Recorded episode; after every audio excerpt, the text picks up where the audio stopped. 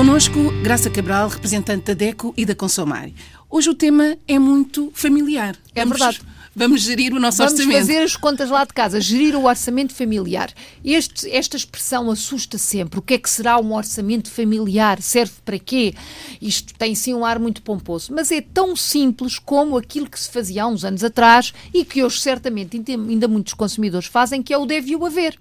Ora bem, a família, daí o familiar, a família tem os seus rendimentos e, com, e vive com esses rendimentos. Tem que saber gerir, ou seja, tem que saber organizar os seus rendimentos para fazer face às suas despesas. E a verdade é que o último estudo que fizemos na Consumare apercebemos que 85% das famílias uh, que vivem nos países que fazem parte da Consumare que são Cabo, Brasil, Cabo Verde, Guiné-Bissau, São Tomé e Príncipe, Moçambique e Angola e agora recentemente Timor, não sabem fazer o seu orçamento, não sabem as despesas que têm.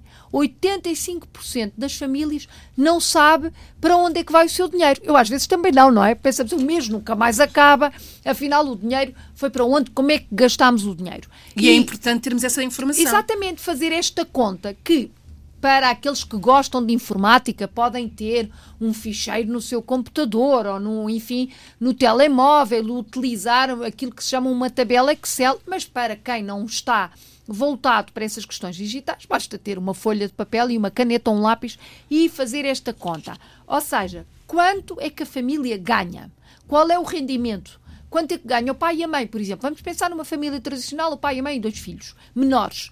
Quanto é que ganha o pai e a mãe? Quem trabalha lá em casa ganham quanto? Esse é o ordenado fixo. Mas também podem ter, enfim, um rendimento extraordinário, extra, por exemplo, se o pai for jeitoso e for eh, aos fins de semana arranjar um automóvel ou pintar umas paredes, pode ter um rendimento extra, aquilo que em português se diz um biscate. Tudo isto deve ser somado. E este bolo é o bolo do que ganha, é o que tem. São os rendimentos. Portanto, tem isto, não é? Pronto, é o que tem, é o seu mas depois tem as despesas, as despesas normais. A alimentação, a renda da casa, a água, a luz, o gás. É, eh, portanto, o capítulo das despesas fixas. Depois ainda tem as despesas pontuais, por exemplo, uma das crianças está doente, tem que comprar um medicamento, tem uma consulta extraordinária, uma avaria no carro, uma avaria no carro, tem que pagar, enfim, uh, qualquer situação extra até na escola. É, vamos imaginar uma visita de estudo. E depois tem as despesas sazonais, que estão relacionadas, por exemplo, com o regresso às aulas. Quando começam as aulas, lá vão os pais comprar os cadernos, as canetas, etc. Portanto, isto é a parte que corresponde ao que nós gastamos. É o que nós devemos no deve e no haver. Portanto, é o que nós gastamos. E depois vamos ter o saldo. Ou seja, o que ganhamos, vamos imaginar que é mil euros, o que gastamos todos os meses fixo e que temos a certeza absoluta que vamos gastar é 500, o nosso saldo são 500 euros. Portanto, ganhamos mil, gastamos 500. Uh, ah, passando para, para escudos, se ganhar, por exemplo, 20 contos, mas gastar 10 contos, o seu saldo são 10 contos.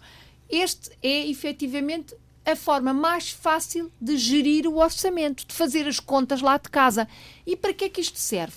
Serve para evitar gastos supérfluos. Por exemplo, está a pensar comprar um eletrodoméstico novo ou um automóvel novo, mas vai ter dinheiro para o pagar mensalmente, vai comprar a prestações. Se fica só com 100 escudos, se fica só com 250 euros, vai conseguir pagar mais uma prestação? Será que esse valor, se o juntar todo, durante um ano não vai ter ali uma poupança extra, então aí sim vale a pena comprar um computador, um frigorífico, um, um automóvel? Será que o que sobra do seu uh, saldo mensal, ou seja, daquilo que ganha com aquilo que gasta, será que o que sobra dá, por exemplo, para fazer uma viagem e visitar a família? Se calhar naquele mês não, mas se juntar dois ou três meses já vai conseguir. Portanto, fazer esta conta mensalmente vai permitir não só fazer poupança, como permitir fazer um planeamento dos rendimentos. E esta é a chave, de acordo com a nossa experiência, a chave para evitar situações terríveis de endividamento. E hoje em dia toda a gente já ouviu falar em endividamento e em sobreendividamento. Já toda a gente compra prestações, já toda a gente tem o seu cartão de crédito, já muita gente tem conta no banco, já muita gente compra casa com crédito e depois acaba por não fazer bem as suas contas. E acaba por casa, perder- por perder tudo. Portanto, importante saber quanto é que ganha, quanto é que gasta fixo para saber o seu quanto é que saldo. sobra.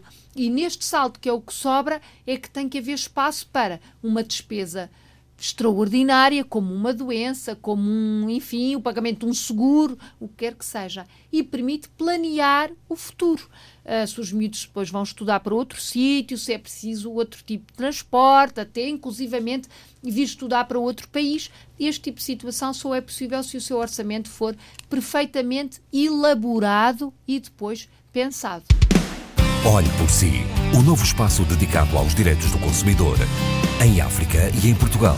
Uma parceria RDP África, Associação DECO, com Isabel Flora e Graça Cabral. Esta segunda-feira, depois da uma da tarde.